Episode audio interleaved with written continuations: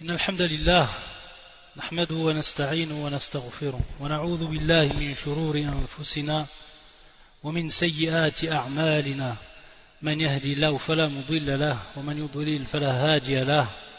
وأشهد أن لا إله إلا الله وحده لا شريك له وأشهد أن محمدا عبده ورسوله. أما بعد فإن أصدق الحديث كتاب الله. وخير الهدي هدي محمد صلى الله عليه وآله وسلم وشر الأمور محدثاتها وكل محدثة بدعة وكل بدعة ضلالة وكل ضلالة في النار Donc on poursuit Bi'awnillah Azzawajal ces cours qu'on a nommé l'ornement précieux des époux vertueux. Et on s'était arrêté au dernier cours. Donc on est bien entendu dans le chapitre qui concerne les enfants, l'éducation des enfants. Et on avait vu que l'éducation des enfants et les droits des enfants commençaient déjà avant même leur naissance. Et ensuite, après une fois qu'ils sont venus au monde. On avait expliqué cela dans les derniers cours. Et le dernier cours, exactement le dernier cours qu'on a fait, on avait terminé de parler sur les règles en ce qui concerne l'appellation, c'est-à-dire donc de donner un nom à l'enfant. Toutes les règles et toutes taqsimat, c'est-à-dire euh, toutes les, catégories de noms. Et ça, bien sûr, on revient au, cours dernier pour ce qui est, par rapport à ce qui a été dit. Aujourd'hui, on va voir également que l'enfant il a des droits, toujours une fois qu'il est né, après qu'il est né. Et parmi ces droits-là, c'est l'adhan. Tout simplement, an yu'adhan fi. C'est-à-dire que l'on fasse l'adhan dans son oreille Dans son oreille. Taïb. Par rapport à cela, on a un hadith du prophète sallallahu alayhi wa sallam. Ce hadith, dans un premier temps, il est rapporté par l'imam Abu Daoud et également l'imam Tirmidhi dans leur sunan. Et c'est un hadith qui est Hassan. حديث أبي رافع يقول رأيت رسول الله صلى الله عليه وآله وسلم أذن في أذن الحسن بن علي حين ولدته فاطمة Il a vu Abi Rafir, le prophète sallam, qui a donc fait l'adhan dans l'oreille de Al-Hassan ibn Ali, donc le fils de Ali, au moment ou après, bien entendu, que Fatima l'a mis au monde. Fatima bint Rasulillah sallallahu alayhi wa sallam radiyallahu ta'ala anha. Ça c'est pour ce qui est de l'adhan et pour ce qui est de al-iqama. Bien entendu l'adhan ici, on va voir dans d'autres hadiths, ou plutôt on va profiter d'autres hadiths pour voir que c'est fi udhun al-yumna, c'est-à-dire dans l'oreille droite. Pour ce qui est de l'iqama, fi udhun al-yusra, c'est-à-dire pour ce qui est donc de faire, de dire l'iqama dans l'oreille gauche donc de l'enfant. Il y a ici également des hadiths, mais ces hadiths-là ne sont pas authentiques.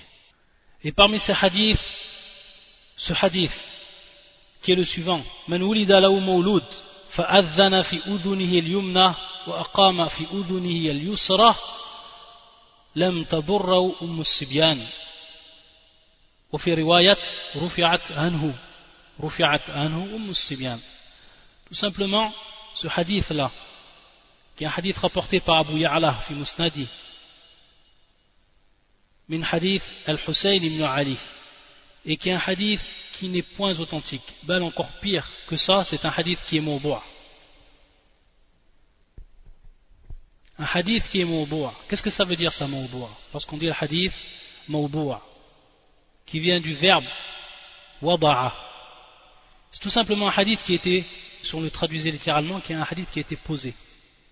C'est tout simplement lorsqu'on dit le hadith al-mawboua ou le hadith al-makdhoub ala rasulillah sallallahu alayhi wa sallam c'est le hadith donc dont on a menti, dont on a menti. On a menti à propos du prophète sallam, tout simplement parce qu'on a dit que c'est la parole du prophète et ce n'est pas sa parole. Donc on a menti à propos du prophète sallallahu alayhi wa sallam. Et bien entendu, c'est le pire, c'est la pire des choses. Et c'est le pire des hadiths, dans le sens où c'est celui qui va venir dans la catégorie la plus basse dans ce qui concerne les hadiths, bien entendu non authentiques. Al-hadith al-mawdu' ou al-hadith al-makdhoub. Al-makdhoub, bien entendu makdhoub, qui vient donc du terme lui-même mensonge, le mensonge, al-kadhib.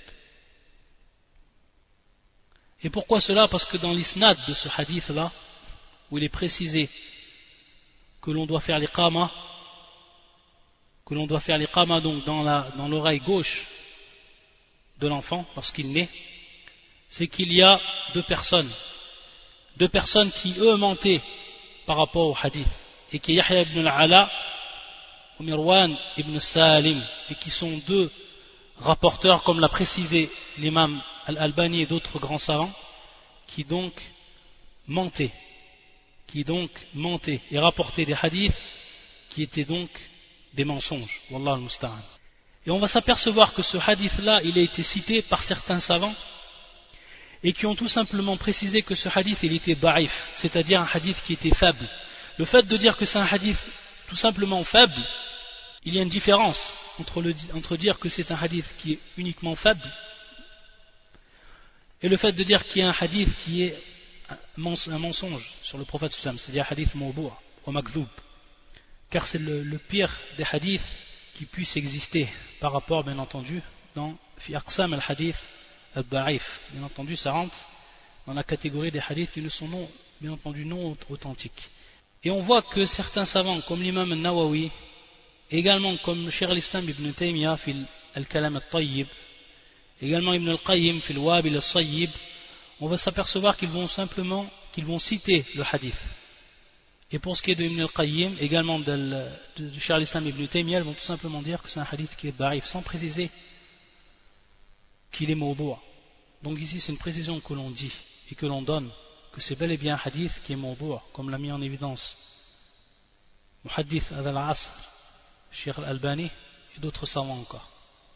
Donc un hadith qu'on ne peut absolument pas mettre en pratique. Pour ce qui est de ce adhan, quelle va être la hikmah dans cela? Qu'est-ce que nous ont cité les savants? Qu'est-ce qu'ils ont mis en évidence comme sagesse? Le fait que lorsque l'enfant il naît, on va donc faire l'adhan dans, dans son oreille droite. Dans son oreille droite. Parmi ce qu'a cité Ibn Qayyim, rahmatullah alayh, pour ce qui est de sir al-adhan, c'est-à-dire donc le secret de cet adhan, il dit que la première chose à ce moment, la première chose qui va frapper et transpercer l'ouïe du nouveau-né, donc l'audition, c'est ces mots.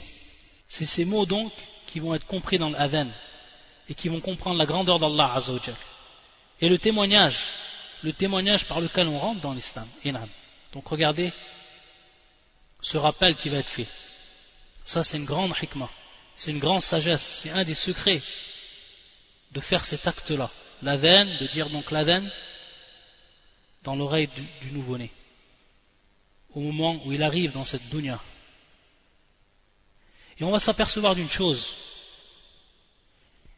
c'est qu'au moment où l'enfant est né, il va donc entendre kalimat al-tawhid, la ilaha illallah. Kalimat tawhid. Et également, ça donc, c'est au moment où il rentre dans cette dunya. Et également, au moment où il va sortir de cette dunya, de même, on va lui rappeler, on va lui faire le rappel de ce kalima. Kalimat tawhid. La ilaha illallah. C'est pour ça que le prophète, sallallahu alayhi wa sallam, dans le hadith qui est rapporté par l'imam muslim et d'autres encore, hadith de Abi Sa'id al-Khudri, radiyallahu ta'ala anhu, يقول قال رسول الله صلى الله عليه وسلم لقنوا موتاكم لا إله إلا الله donc ici التلقين التلقين لقنوا بمعنى ذكروا comme nous l'a rappelé l'imam Naoui بمعنى ذكروا لقنوا qui est التلقين qui est التذكير donc qui est le rappel donc rappelez à vos morts la ilaha illallah c'est-à-dire comment on comprend ce hadith là et qui est comme nous l'a rappelé l'imam Naoui amr nadb c'est tout simplement ici un ordre du prophète sallam laqinu parce que le verbe ici est à la sirat al-amr qui est l'impératif tayyib mais cet amr cet ordre là min bab al-istihbab ou min bab al-istihbab c'est-à-dire que c'est conseillé non obligatoire Et at-talqin, comme on l'a dit, tafkir, donc c'est rappeler. Au moment où la personne elle meurt, au moment où elle agonise, au moment où elle est proche de la mort, alors à ce moment-là, on lui rappelle cette parole, La ilaha illallah. La ilaha illallah. Et on sait que dans un autre hadith, que celui dont sa dernière parole est cela, et cette parole-là, et bien entendu qu'il avait, on, le comprend, qu'il avait bien entendu appliqué cette parole, qu'il l'avait comprise et qu'il l'avait appliquée durant sa vie, kalimat tawhid, il rentrera au paradis. Donc c'est pour ça qu'ici il y a le rappel. Il y a ce rappel au moment où la personne va sortir de cette vie d'ici-bas, pour aller rejoindre l'au-delà. Qu'on lui rappelle donc la ilaha illallah, que cette dernière parole qu'il dise avant de sortir de cette vie, de cette vie d'ici-bas, ce soit la ilaha illallah. Laqinu mautakum la ilaha illallah. Donc on voit que la première chose qu'il va entendre, l'homme, lorsqu'il vient dans ce monde, lorsqu'il est donc le nouveau-né, c'est cette kalimat tawhid, la ilaha illallah. Et au moment où il va sortir, c'est ce qu'il va également entendre. C'est ce qu'on va lui rappeler pour qu'ensuite il le dise. Et également parmi ce que va nous citer Ibn al-Qayyim, c'est-à-dire c'est-à-dire que tout simplement le jab, il va s'enfuir. La fuite donc du jab au moment de la veine. On sait dans le hadith, alayhi, rapporté par l'imam al-Bukhari l'imam muslim, hadith Abi Huraira, lorsque le shaitan il, entend la veine, qu'est-ce qu'il fait? Il s'enfuit.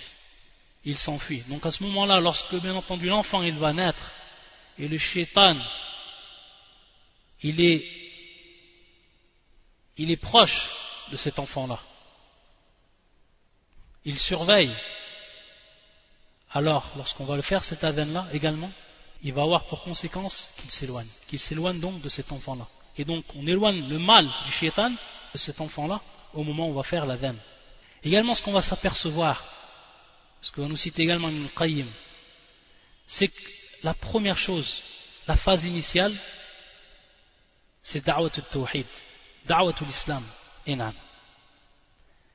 Et on sait que il en est ainsi pour al-fitra, al-fitra, فطرة الله التي فطر الناس عليها لا تبديل لخلق الله ذلك الدين القيم on sait que cette fitra Allah Azzawajal il a créé tout, tout homme et tout nouveau-né suivant cette fitra, cette fitra et comme l'a dit le prophète sallam كل مولود يولد على الفطرة c'est-à-dire chaque nouveau-né, né suivant cette fitra, et qui est donc le tawhid, cette fitra, qui est le tawhid. C'est pour ça que le prophète sallam nous informe dans une des khutbahs qu'il avait donné, sallallahu alayhi wa sallam, min hadith Iyad ibn Himar al-Mujashi'i, lorsque le prophète sallam, et qui nous rappelle lorsque le prophète, et nous rapporte ce que le prophète sallam avait dit durant cette khutbah, et qui est bien entendu un hadith authentique rapporté par l'imam muslim j'ai créé mes serviteurs hunafa hunafa kullahum et le terme hunafa qui est le pluriel du terme hanif Wal hanif wal muwahid. C'est celui qui concrétise, c'est celui qui donc applique le tawhid. Al hanif. Et celui donc qui s'éloigne du shirk et de toutes ses formes. Hada wal hanif. Et donc Allah Azzawajal, il nous dit ici, et c'est ce que nous rapporte le prophète à travers cette cette wa inni khalaqtu ibadi hunafa kullahum. Donc cette parole d'Allah Azzawajal. Wa inni khalaqtu ibadi hunafa kullahum. J'ai créé donc mes serviteurs tous, donc suivant cette caractéristique. Al-Hanifiyya. Donc, ils sont tous des muahid lorsqu'ils naissent, les enfants. Ils, naissent tous suivant l'islam, suivant le tawhid. Et qu'est-ce qu'il a dit ensuite, subhanahu wa ta'ala? Donc dans ce que nous a rapporté le prophète dans cette khutbah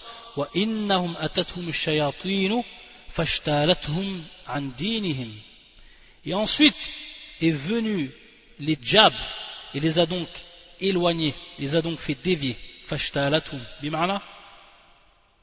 les a fait dévier de leur religion donc on voit que la première chose al-amr al-awwal la phase initiale c'est le tawhid dans ce hadith, on s'aperçoit que c'est le tawhid et que tous les enfants naissent suivant le tawhid.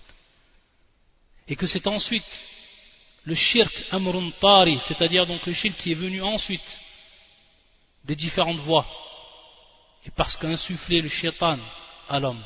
Donc c'est qu'ensuite va apparaître le shirk, et que l'homme va tomber dans le shirk, et va, tomber dans le kouf, dans la mécréance. Ici on voit que lorsqu'on va faire la veine, donc on va précéder la da'wa du shaitan. Cette da'wa qui va venir ensuite du shaitan, on va la précéder. On va faire précéder cette da'wa par la da'wa du tawhid. La da'wa du tawhid lorsqu'on rappelle donc, et lorsqu'on fait la veine dans l'oreille de l'enfant.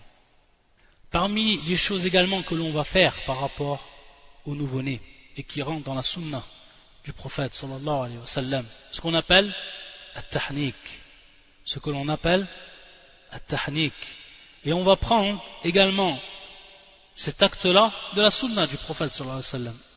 Hadith qui nous est rapporté par l'imam al-Bukhari et l'imam muslim dans leur authentique. حديث أبي موسى رضي الله تعالى عنه يقول Wulidali Rulamun, Donc, un enfant est né.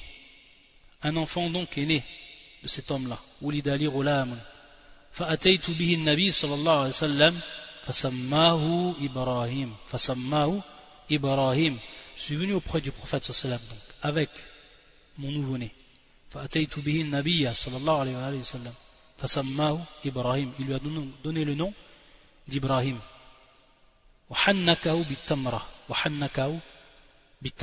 Donc ici on voit le verbe hannakahu qui est donc du prix du terme al-masdar al-tahnik. Et Zadamu al-Bukhari, c'est-à-dire que l'imam al-Bukhari, il a également dit, en plus, dans une des versions de ce hadith, bil-baraka Et ensuite, il a fait une dua pour cet enfant-là. Il a invoqué sur lui al-baraka. Al-baraka, donc la bénédiction. Il a demandé à Allah Azzawajal cette bénédiction, qu'il soit béni cet enfant. bil baraka, et ensuite il lui l'a rendu. Et ma'na hannakahu, donc qui est tahnik bit tamra, et qui s'est fait donc par une tamra, par la date. يقول ابن حجر كما في فتح الباري أي أي وضع في فيه التمرة c'est-à-dire qu'il a placé donc dans sa bouche une date et ensuite il a frotté le palais donc al-hanak qui est le palais de l'enfant le palais taïb donc il a frotté le palais du bébé avec. Donc avec cette tamre et dans d'autres riwayat comme on va le voir le prophète sallam a mâché cette tamre il l'a d'abord mâché taïb et ensuite il l'a placé donc et il l'a frotté avec. Donc Dallaka, il a frotté avec cette date qui était mâchée, il l'a ensuite pris et il a frotté donc le palais avec de ce nouveau-né. Et dans un autre hadith également, et on le cite en entier ce hadith parce qu'il y a également ici une grande hikmah, une grande sagesse. Et on va voir encore une fois quelle était la croyance et quelle était la foi de ces salafs, de ceux que l'on appelle salaf, de ceux que l'on appelle de ceux que l'on appelle les pieux prédécesseurs, pour voir quel était leur niveau de religion, et pour s'apercevoir comment on est loin d'eux, et comme il nous est donc obligé de les suivre. Fils Sahihain, encore un hadith qui est rapporté par l'imam al-Bukhari et l'imam muslim. Hadith Anas ibn Malik, radiallahu ta'ala anhu, قال كان ابن لأبي طلحة يشتكي فخرج أبو طلحة Abu Talha, ta'ala an, il avait un enfant. Et cet enfant-là, il se plaignait. Sabi, un jeune enfant, très jeune enfant, il se plaignait. Fakharaj Abu Talha, faqubida Sabi.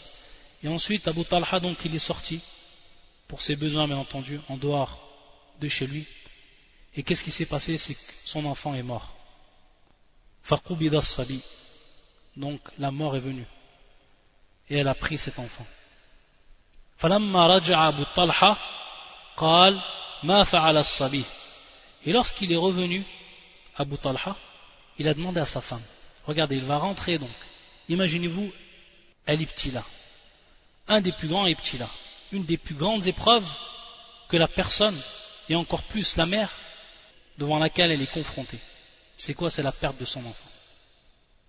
Un des plus grands Ibtila une des plus grandes épreuves dans cette vie d'ici de perdre son enfant en, bas âge, lorsqu'il est jeune. Regardez Abu Talha, ensuite il va revenir. Son enfant, il est mort. il va dire ma fa'ala sabi il va demander donc à sa femme au Sulaim qu'est-ce qu'il a, qu'est-ce qu'il a fait l'enfant qu'est-ce qu'il est devenu l'enfant lorsque je l'ai quitté bien entendu il se plaignait regardez ce qu'elle va dire au Sulaim regardez l'iman subhanallah regardez la foi استقل وأسكن ما كان فقربت إليه العشاء elle va lui dire cette expression. De par cette expression, Abu Talha, il va tout simplement comprendre qu'il s'est apaisé. Il était plus paisible de ce qu'il n'était. Tout simplement, il s'est donc apaisé. Hadawa, wa askanu makana. Il s'est apaisé. Bien entendu, wa askanu makana, ce terme-là, également, il veut dire, et ça va être ce qu'elle va vouloir, en fait, Sulaim, mais ce que va comprendre Abu Talha, autre chose, et c'est bien entendu voulu, et donc, il y a la c'est-à-dire qu'elle n'a pas menti lorsqu'elle a dit cela, ou askanu makana, bien entendu, lorsque son âme a été prise à cet enfant-là, et on sait que les enfants des croyants, ils vont au paradis, les enfants des croyants, ils vont au paradis. Donc, bien entendu, il est rentré, il est dans un endroit où il va être paisible. La. Qu'est-ce qu'elle a fait? Elle a présenté à son homme le souper. Qu'est-ce qu'elle a fait donc? Elle a mangé avec son homme. Il ne sait même pas qu'il est mort. Regardez donc cette foi, subhanallah. Regardez que son cœur à cette femme-là rempli et déborde de foi. Regardez la certitude et l'yaqin de cette femme-là. Que son enfant, il est revenu auprès d'Allah Azzawajal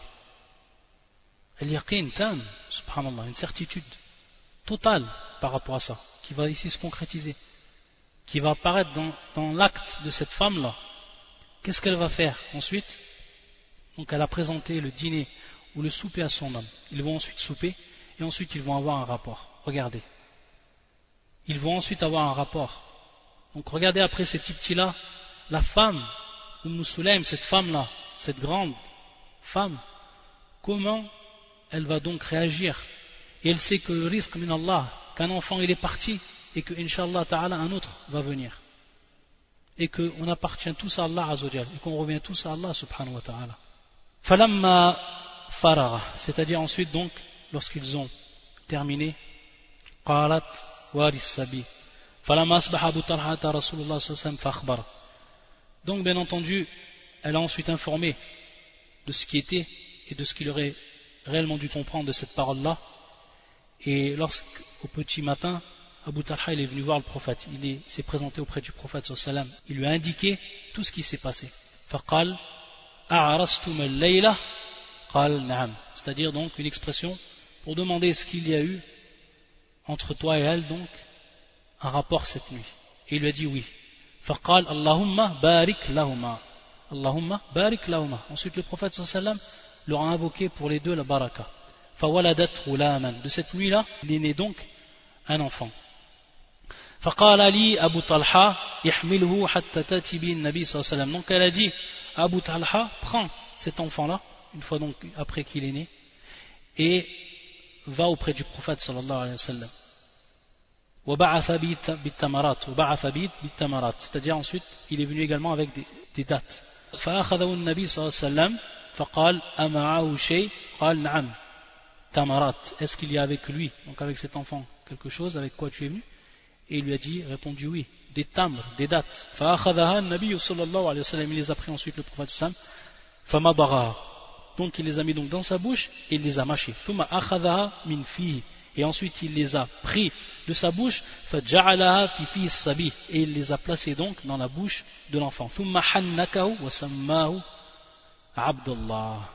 Et ensuite donc, il lui a frotté le palais avec donc ses dates.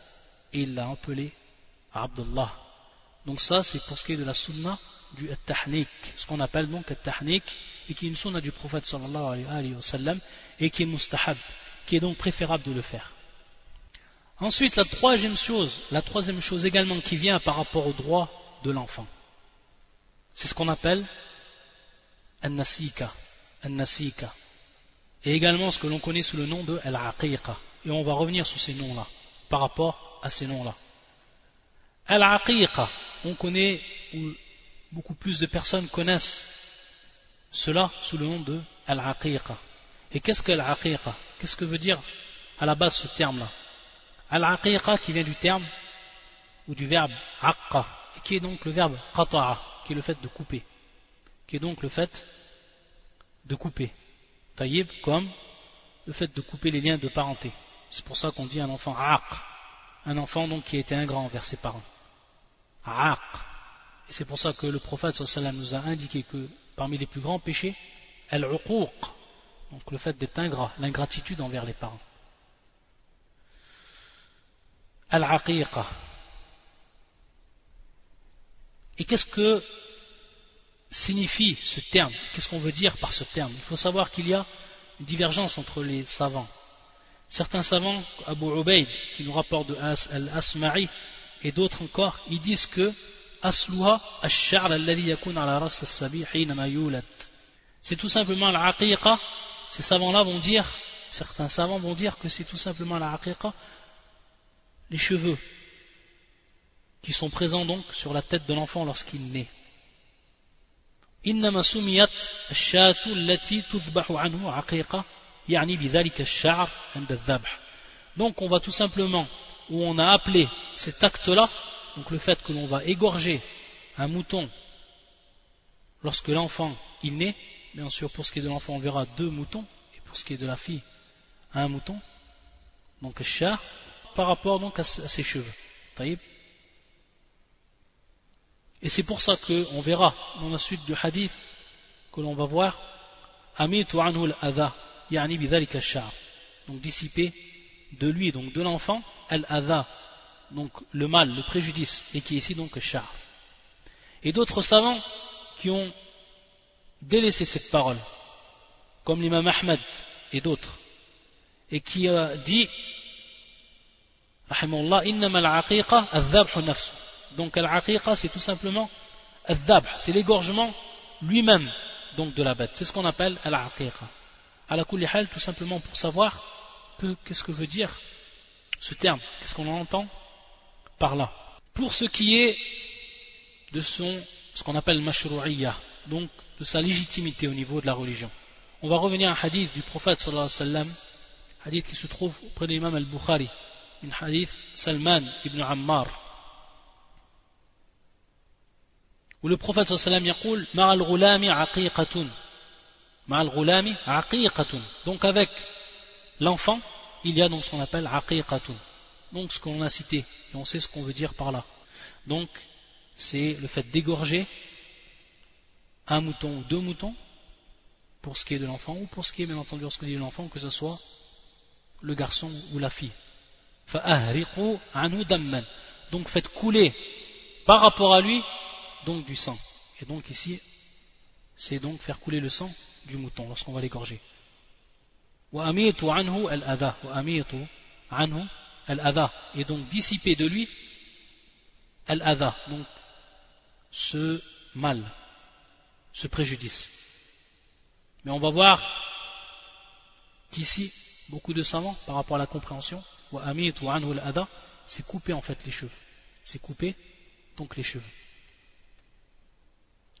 Également un autre hadith du prophète sallallahu hadith Samura, et qui est un hadith rapporté par Al-Sunan, les gens de la, des, des Sunan, donc l'imam Abu Daoud, Tirmidhi, etc.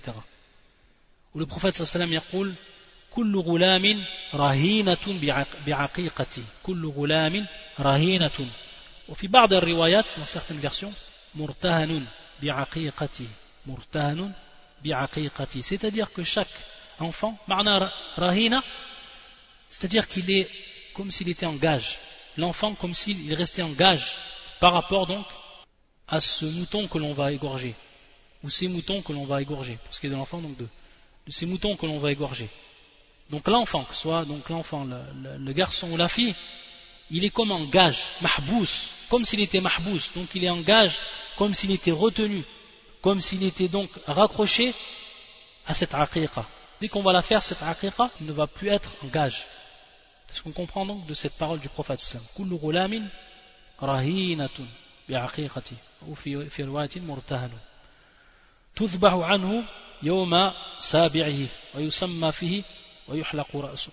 Yawma sabi'i. Donc on va voir ici également la légitimité de l'égorger le jour ou le septième jour. On va revenir par rapport donc au temps de la aqiqa ou an-nasika.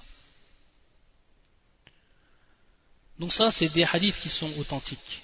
Également un autre hadith qui lui est également authentique, rapporté par l'imam Ahmed de l'imam Tirmidhi, mais le hadith à Aïcha, où le prophète sallam ici, il va faire la différence entre l'enfant mâle et l'enfant femelle.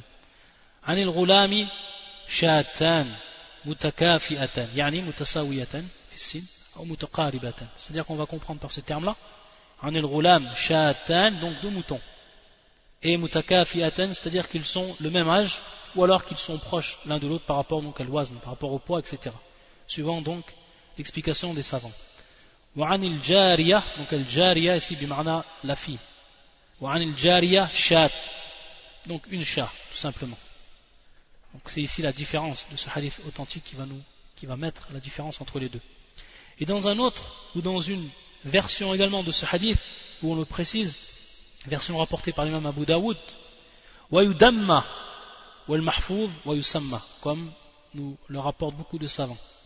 C'est-à-dire qu'il y a une autre version qui est venue de ce hadith où il est précisé ce terme-là, wayudamma. Et ma'na wayudamma, yudamma c'est tout simplement prendre le sang, donc du mouton, et le mettre et le faire couler donc sur la, tête de l'enfant. Ça en réalité c'était un acte que faisait Al-Jahiliya. Il faisait l'aqiqa, ou il la pratiquait l'aqiqa bien entendu. Mais ce qu'il faisait, c'est qu'il prenait donc le sang du mouton et il le faisait couler. Ensuite il le prenait, il badigeonnait donc la tête de l'enfant avec ce sang-là. Taïb. Et c'est ce qu'on va comprendre de cette version, Mais en réalité cette version n'est pas authentique elle n'est pas valable. Et l'autre version qui est valable, c'est Yusamma. Donc on voit que les termes ils sont, ils sont, ils vont être proches.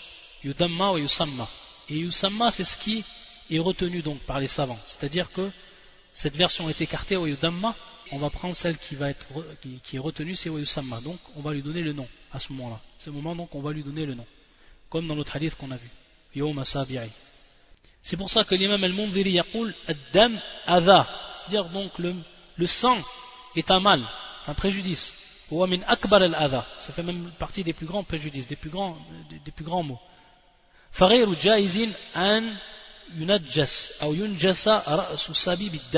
Donc il n'est pas permis de placer et de euh, polluer donc la tête de l'enfant avec ce, ce sang-là. Donc il n'est pas permis de faire cela. Et comme on l'a dit, ça faisait partie des des, habitudes des, gens de la Jahiliya. Taïb, une question également ici qui va se poser par rapport lorsqu'on a dit la et on a dit également al nasika. Il faut savoir qu'il y a un hadith du prophète sallallahu alayhi wa sallam. C'est pour ça qu'on va voir que les savants ont divergé en deux paroles pour ce qui est de l'appellation de ce terme al aqiqa. Est-ce que c'est quelque chose qui est détestable de dire al aqiqa et que l'on doit, dire al nasika ou est-ce que c'est permis que l'on dise le terme al aqiqa comme il est permis donc de dire le terme an-nasika. Donc il y a deux avis des savants par rapport à cela. Certains qui disent que c'est détestable de, prononcer le terme al-haqiqa et d'autres disent que ce n'est pas détestable et que c'est permis. Taïb. Donc deux avis des savants par rapport à cela. Sur quoi ils vont se baser? Pour ceux qui ont dit que c'est détestable. Ils vont se baser sur un hadith du prophète sallallahu alayhi wa sallam qui est un hadith Hassan. Hadith qui est Hassan. Hadith rapporté par Amr ibn Shu'aib an Abi wa an. Amr ibn Shu'aib an Abi an. Il y a beaucoup de hadiths qui sont rapportés par Amr ibn Shu'aib, qui le rapporte de son père et qui le rapporte de son grand-père. Et Tahqiq, donc la parole la plus proche de la vérité auprès des muhaddithines, c'est que le hadith, bien entendu, si la chaîne de transmission qui se trouve avant ces trois personnes est authentique, c'est que le hadith, de par la présence de ces trois personnes, va être Hassan. Il va être Hassan, sachant qu'il y a un grand irtilaf auprès des muhaddithin par rapport aux versions ou euh, aux hadiths qui sont rapportés par ces trois personnes. Amr ibn Shu'aib, an Abi, an. Donc on voit que c'est du père, donc le, fils, ensuite le père et le grand-père qui rapportent l'un de l'autre le hadith. Et il faut savoir que ce hadith-là, lorsqu'on le trouve dans la chaîne de transmission, ces trois personnes, il est Hassan. Comme un al-Albani et d'autres savants encore. Donc c'est un hadith qui est Hassan, où le prophète sallam yaqul Inna Allah la yuhibbul uquq. Inna Allah la yuhibbul uquq. Wa ka'annahu kari al-ism. Donc, ici on voit que le prophète sallam nous dit Inna Allah la yuhibbul uquq. Allah Azzawajal n'aime pas donc l'ingratitude. On a vu que le terme al-aqiqa, il avait donc ici, il prenait également la même origine du verbe aqqa, donc on avait dit, donc aqqa al-uquq, et qui est donc l'ingratitude. C'est comme si donc il avait détesté donc le nom et l'appellation de ce terme al-aqiqa. Donc était une appellation déjà que l'on retrouvait chez les gens de la jahiliya. Et ensuite donc dans une version du hadith authentique, يقول النبي صلى الله عليه وسلم ومن ولد له مولود فأحب أن ينسك أن ينسك qui est le verbe et qui vient donc du terme nasika nasika أن ينسك عنه فليفعل al-hadith. Donc celui dont naît un enfant, s'il veut donc, donc on voit le verbe utilisé ici, an yansuk, anhu falyafal, s'il veut donc faire cet acte-là, donc dégorger pour son enfant alors qu'il le fasse. On va voir également que ce hadith il a une importance par rapport au hukm, par rapport au statut de al-nasika. Ils ont pris donc comme preuve ce hadith ceux qui ont dit qu'il est détestable de dire le terme al-aqiqa et que l'on doit dire en réalité nasika. Et ceux qui vont dire que ce n'est pas détestable, ils vont tout simplement revenir au hadith qu'on a cité où le prophète sallam a employé le terme al-aqiqa.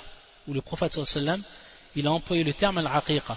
Et qu'est-ce que va nous dire à ce propos-là l'imam Ibn al-Qayyim, rahmatullah Qu'est-ce qu'il va en fait lui conclure par rapport à cette question? Et qui est une question euh, où l'imam Ibn al-Qayyim il va rassembler les preuves. Et lorsqu'on dit rassembler les preuves, c'est ce qu'il y a de mieux que l'on peut faire. C'est-à-dire que lorsqu'on a différentes preuves, et que ces preuves en apparence, je dis bien en apparence, elles semblent contradictoires, alors on cherche toujours à les rassembler et en tirer donc un statut. Donc de ne pas délaisser une partie des preuves pour une autre partie des preuves, et vice-versa. Mais essayer toujours de rassembler ces preuves-là, et d'en tirer donc un statut qui va être donc conforme aux deux parties des preuves, qui va être donc conforme aux deux parties des preuves, et qui va ensuite donc rassembler ces preuves-là. Ce qu'on appelle le jam ben al-adilla, el jam'u baina al-adilla. Il vient tout simplement nous expliquer, Ibn al-Qayyim, par rapport à cette question-là, que le prophète sallallahu alayhi wa a détesté que l'on que le nom al-ism al-mashru'a, donc le nom, le nom qui est légiféré pour cet acte-là, et qui ici en l'occurrence donc an-nasika, an-nasika, taïb an-nasikatu. Bihi ism al et donc de le changer ensuite par le nom al-aqiqa فأما إذا كان المستعمل والاسم الشرعي ولم يهجر وأطلق الاسم الآخر أحيانا فلا بأس بذلك وعلى هذا تتفق الأحاديث donc par rapport à cela on va comprendre que va, ce que va nous dire Ibn al-Qayyim c'est lorsque ce terme là le terme il est utilisé le terme il continue à être utilisé nasika et que les gens ne le délaissent pas.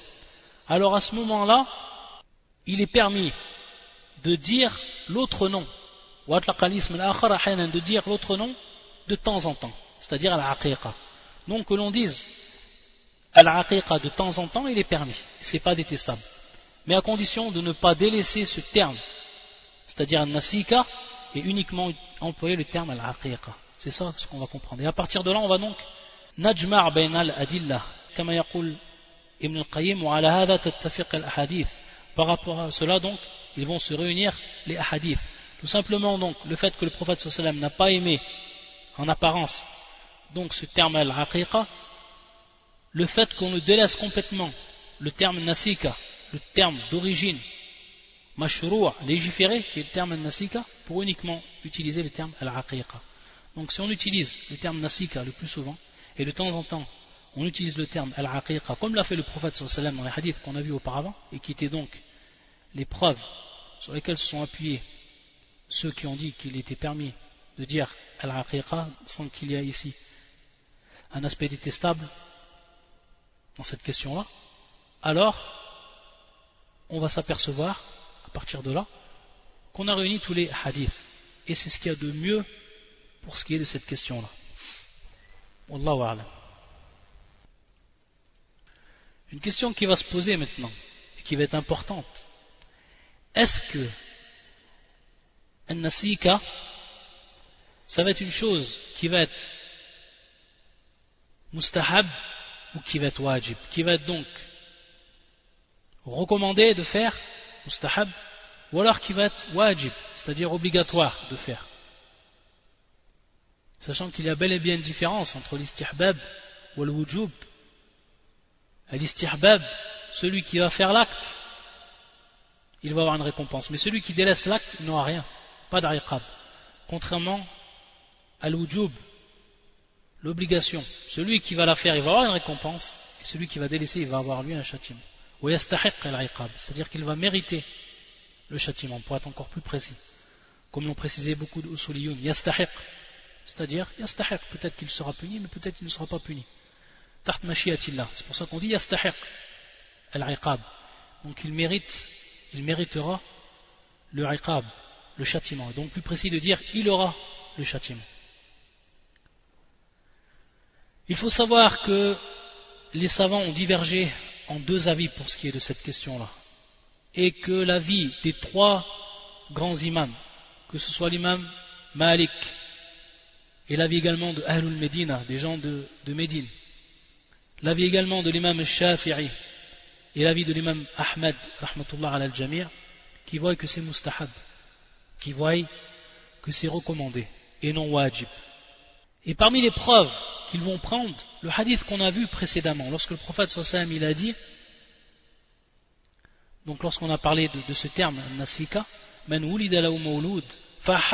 il aurait aimé ou il aime an yansuka anhu falyaf'al donc que l'on fasse un nasika, donc dégorger, alors qu'il le fasse. Donc on va comprendre, de par ce terme fa'ahabba, qu'il aime, on va comprendre ici que c'est recommandé, et que c'est bien, mais que ce n'est pas une bab al-wujub. Sinon, un autre terme aurait été utilisé par le prophète sallam. C'est-à-dire que le terme fa'ahabba ici, et le terme également falyafal, c'est-à-dire qu'il fasse, donc suivant ici le choix qui va être donné. Donc un choix qui va être donné, c'est ce qu'on comprend de façon évidente de la parole du prophète sallallahu alayhi wa. Ça c'est parmi les preuves parmi les preuves qui vont être données par les gens qui ont dit que c'est mustahab.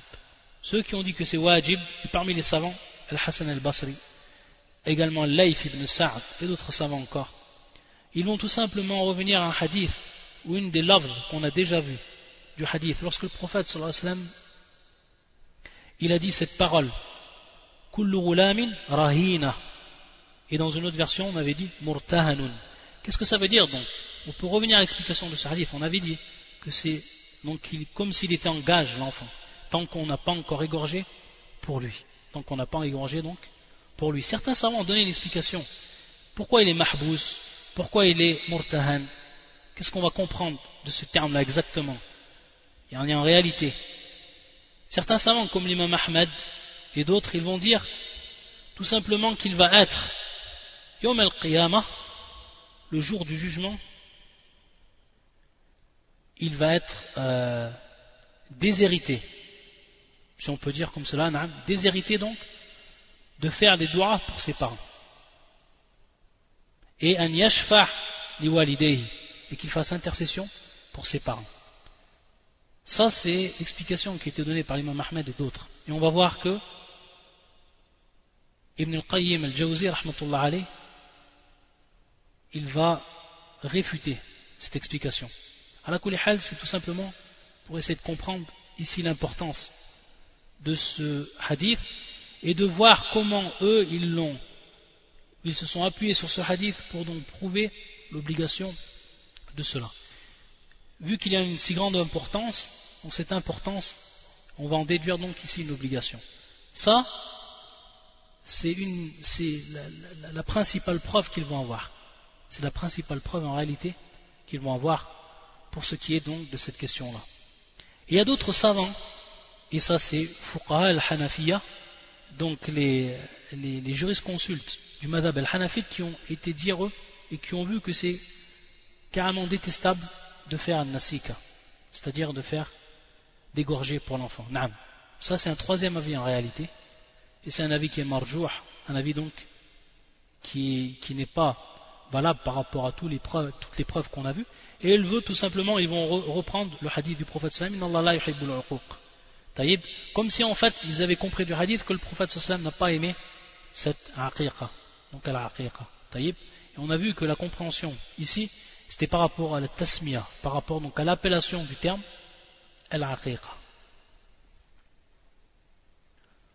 Pour ce qui est de al-waqt, pour ce qui est du temps, à quel moment donc on va égorger deux moutons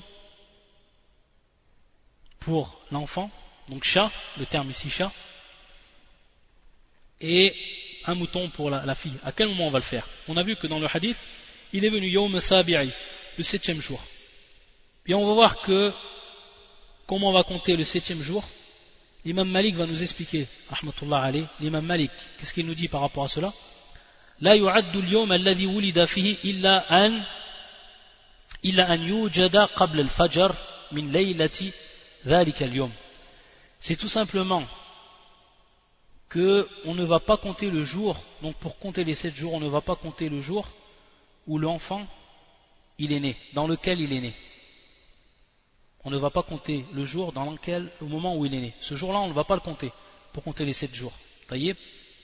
Illa an yujada qabl al-fajr min laylati dhalika al Sauf s'il naît avant le fajr.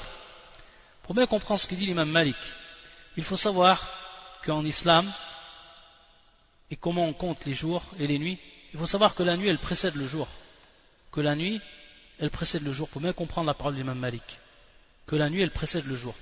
C'est-à-dire que nous, on dit dans un premier temps, on dit Laylatul Jumu'ah, titre d'exemple. On dit donc la nuit du Jumu'ah, qui va commencer à partir du Maghrib et qui va se terminer à partir du Fajr. Après le Fajr, on a la journée, Yom el Jumu'ah, on a la journée du Jumu'ah. Donc la nuit, elle précède le jour, c'est comme ça qu'on compte dans la législation. Et donc, Lorsqu'on dit Laylatou al-Jumu'ah, tout simplement comprendre que c'est bien entendu avant Yom al-Jumu'ah. C'est qu'à partir du Maghrib, donc on a eu le Khamis, la journée du jeudi, on rentre dans la nuit du vendredi de par le Maghrib, lorsqu'on est rentré. Après le Maghrib, on est rentré dans la nuit du Jumu'ah. Et ensuite, après le Fajr, se termine la nuit du Jumu'ah. Et commence le jour du Jumu'ah. Se termine le jour du Jumu'ah avec le Maghrib. On va rentrer dans la nuit du samedi. Al-Sabt. Et ensuite, la nuit du Sabt se termine avec Al-Fajr. Et après le Fajr, on commence dans la journée du Sabt, et comme ça les 7 jours de la semaine. Donc qu'est-ce qu'on comprend à partir de là?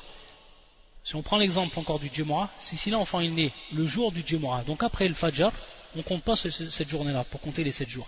Par contre, s'il naît, s'il naît avant le Fajr, alors on compte, on compte ce jour-là, on compte donc le Jumu'ah, on compte donc le vendredi. S'il naît avant, donc le Fajr donc s'il naît durant la nuit de cette journée-là. C'est pour ça qu'il dit l'imam Malik قبل الفجر قبل الفجر من ليلة ذلك اليوم من ليلة ذلك اليوم donc de la nuit de ce jour-là et qui va être le jour ici le Jumu'ah et donc la nuit elle a précédé donc le, le, le jour taïb donc c'est comme ça qu'on compte pour que ce soit clair pour tout le monde c'est comme ça qu'on compte pour savoir quand on va faire al-aqiqa et également il faut savoir que ici at-taqyid c'est-à-dire le fait que l'on dise le septième jour. Il y a également d'autres paroles des savants, et également une parole de Aïcha qui va citer le quatorzième jour. Si on n'a pas fait le septième jour, ça va être le quatorzième jour. Si on n'a pas fait le quatorzième jour, ça va être le vingt et unième jour. Donc sept par sept. Taïb, ça c'est aussi l'avis de l'imam Ahmed, la parole de l'imam Ahmed et d'autres savants encore. Taïb. Donc ce n'est pas pris directement dans le hadith du prophète sallam, mais pris d'une parole de Aïcha et ensuite on suivi les paroles des savants qui ont dit donc s'il n'a pas été fait le 7 alors il est préférable de le faire donc le 14. Ce n'est pas été fait le 14, il est préférable de le faire le 21. Et il faut savoir que, ici, que at-taqyid istihbab, c'est-à-dire que le fait de le faire le 7e jour, ou le 14e jour, ou le 21e jour, adamin bab al-istihbab, c'est recommandé. Par contre, وإلا فلو ذبح عنه في الرابع أو الثامن أو العاشر أو ما بعده أجزأت والاعتبار بالذبح لا بيوم الطبخ والأكل c'est-à-dire donc que si ça va être fait par exemple le quatrième jour, ou ça va être fait le huitième jour, ou ça va être fait le dixième jour, ou alors après, ça va être compté. ça sera compté comme tel. C'est-à-dire qu'elle sera valable, cette, euh, cette nasika. Elle sera valable. Taïb ajza'at, elle sera valable. C'est-à-dire ce qui va être pris en compte ici, c'est al lui-même, c'est ce qui est réellement pris en compte.